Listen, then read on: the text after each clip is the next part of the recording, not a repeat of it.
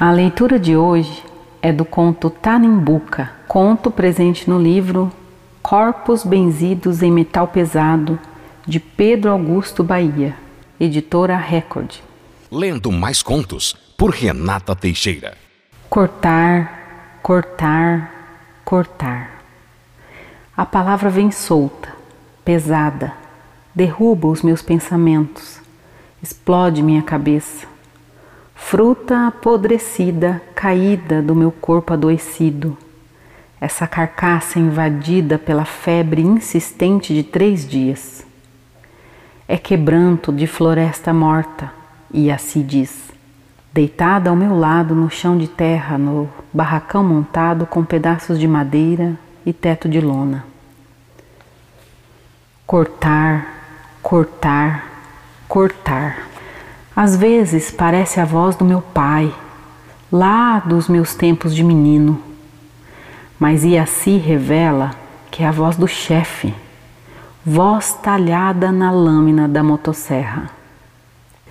Iaci sente a minha mão, carícias trêmulas que misturam a poeira dos meus dedos com o sangue quente, o meu sangue respingando em Iaci. O acidente foi há três dias. A lâmina da motosserra do chefe se recusou a cortar o último tronco de Tanimbuca. Desceu com fome sobre a minha coxa direita. Enquanto eu estancava o sangue com a camisa, o chefe culpava os outros homens. Fugiram do serviço, foram cheirar grana em outro acampamento. Se não fosse para derrubar IP de pobre, os vagabundos tinham ficado até o fim. Eu não confio no que o chefe fala, mas a verdade é que só deixaram eu e o Antônio para terminar o serviço. Agora levanto-me e a dor na coxa me obriga a me apoiar no barril de gasolina. Olho para baixo e contemplo o ferimento, carne apodrecida. Sou um caule esfolado, febre em brasa Sinto-me fraco, o estômago vazio. A comida acabou, não consigo dormir desde o dia do acidente. Se eu oferecer ao chefe a barra de ouro trazida do garimpo, talvez consiga ser liberado ou tento fugir. Se eu fugir, só a minha alma chegará à beira da Transamazônica. A minha alma não serve. O ouro não mata a fome do chefe. Escuto o ruído de motocicletas. É o chefe voltando e assim. Ela ouve a esperança em minha voz, mas sabe que o chefe não dirige moto. Vem ao acampamento na Hilux prateada que ganhou do deputado. Não gosta de lama e poeira, diz que é coisa de sem terra. Se hoje ele decidiu vir de garupa, obrigado, quero comida mais jornais e, por favor, aceite meu pedido de ajuda. Preciso ir ao hospital, a minha perna está podre. Os jornais não são para informar a gente sobre o mundo. Substituem o papel higiênico e tem caro na contabilidade do chefe. A imprensa é inimiga do governo, ele esbraveja quando encontra seus empregados tentando ler no acampamento e só esfria a cabeça porque pensa que somos todos analfabetos. Pelo menos é o que atestam os nossos documentos de identidade confiscados por ele. Só sei botar o nome no papel, é a frase que sempre digo para ele. A mesma repetida pelos outros homens. Alguns não sabem nada. Das minhas leituras contei somente para Iaci, que também quis saber como eu aprendi a ler, coitada. Ficou descrente quando eu disse que foi promessa de minha mãe. Pariu doze e não ia morrer sem ver o filho caçula assinar o nome. Fez todas as travessias de canoa, remando mais de 20 quilômetros para me levar à escola, ida e volta, cumprindo a promessa às escondidas do meu pai enquanto ele não voltava do garimpo para me buscar. E quando voltou, foi mesmo só eu quem ele encontrou. A minha mãe não tinha mais alma no corpo, encolhida na rede, adoecida de mercúrio no sangue. Depois foi a vez do meu pai. Saiu do garimpo para ir derrubar Ipê. O mercúrio foi dentro dele. Deixou Iaci como herança.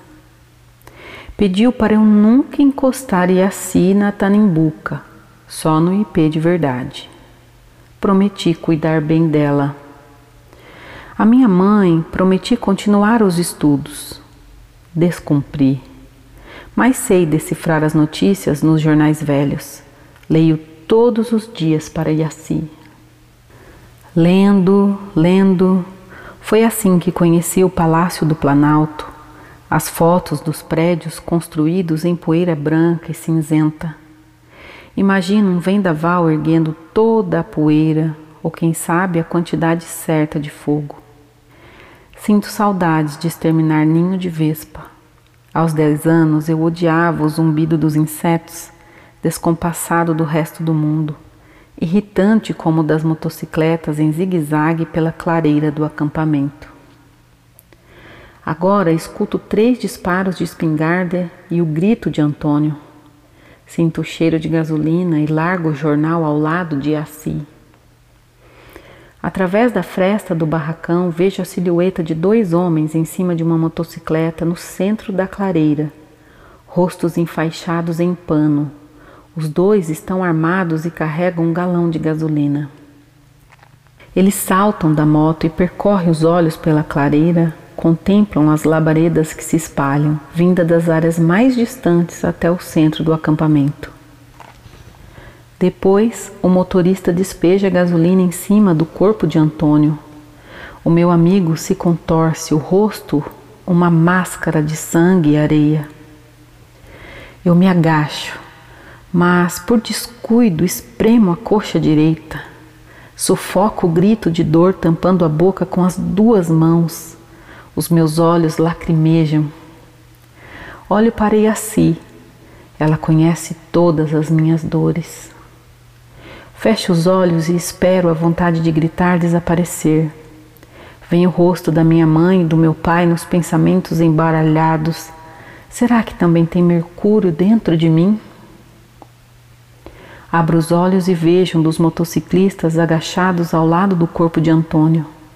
Sussurra alguma coisa no ouvido do meu amigo e depois grita, colocando a ponta do cano da espingarda contra o peito dele. Eu reconheço essa voz é o som dentro da minha cabeça. Cortar, cortar, cortar. É a voz do chefe e assim tem razão. De rosto enfaixado é o desgraçado que veio ao acampamento sem avisar. Tocaia, comprou os outros homens. Atearam fogo para limpar o solo antes da fiscalização.